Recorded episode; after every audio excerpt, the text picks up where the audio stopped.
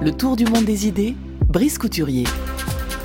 Bonjour Brice. Bonjour Florian. Vous nous parlez cette semaine d'Allemagne. Alors jusqu'aux élections de septembre, l'Allemagne faisait figure d'exception en Europe de l'Ouest. Le Bundestag ne, ne, comportait pas de représentants de partis populistes ou xénophobes. À présent, on a le groupe AFD qui compte 94 sièges sur les 709. Vous le disiez hier, ce parti enregistre des scores, euh, en tout cas les plus forts euh, dans l'ancienne Allemagne de l'Est, alors qu'on y a accueilli euh, très peu d'immigrés. Comment expliquer ce paradoxe Eh bien, par des facteurs culturels.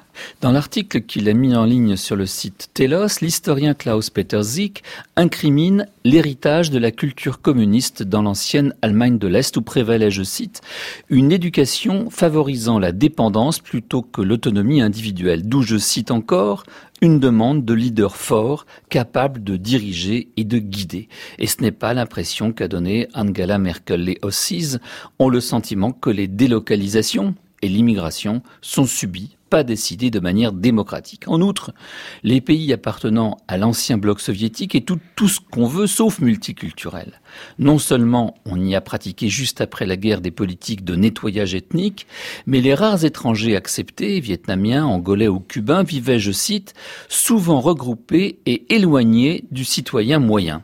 Avant 1989, peu d'Allemands de l'Est avaient une expérience de l'altérité culturelle. Mais le même chercheur met en lumière un aspect décisif du vote populiste allemand, je cite. L'AFD, écrit-il, a réussi à mobiliser dans toute l'Allemagne des personnes qui ne participaient plus, souvent depuis longtemps, aux élections générales.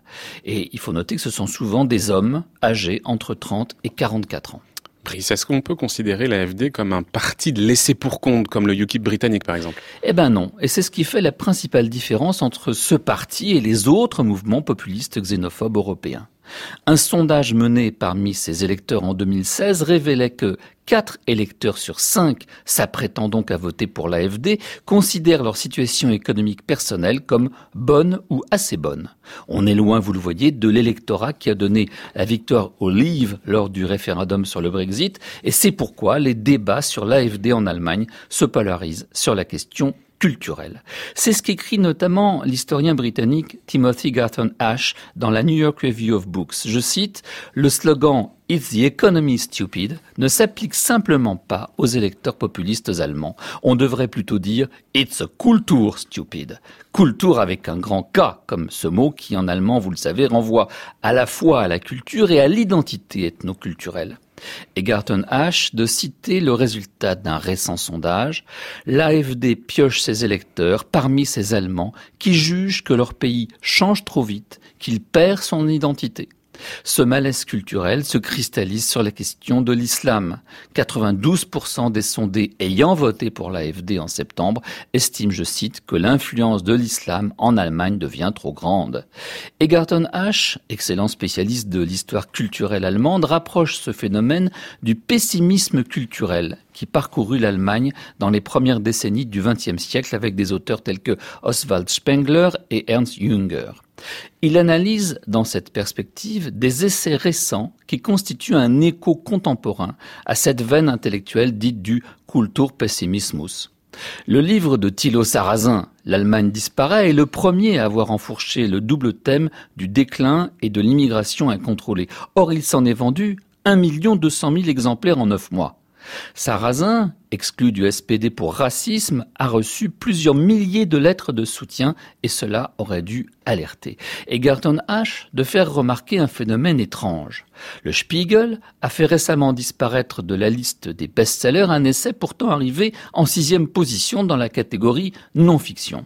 Ce livre, Finis Germania, est signé du nom de Rolf Peter Zifferle, un historien connu qui s'est suicidé l'année dernière. Qu'est-ce qui s'est passé interroge Garton H. Le livre signé Zifferle a-t-il soudain cessé de se vendre?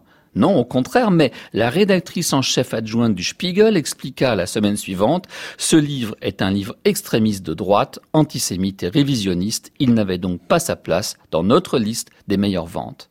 Ainsi, conclut Garton H, Finis Germania a été consigné à un trou de mémoire orwellien. On en a fait un non-livre. Il n'a jamais été un best-seller.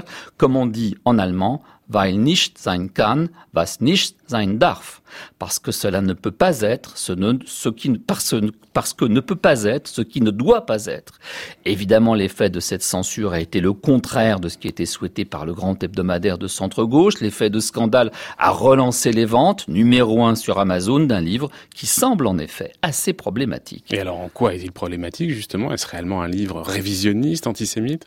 Ben, Je n'en ai pas connaissance de première main, mais beaucoup de critiques qui se sont exprimées sur son contenu le trouvent en effet inquiétant.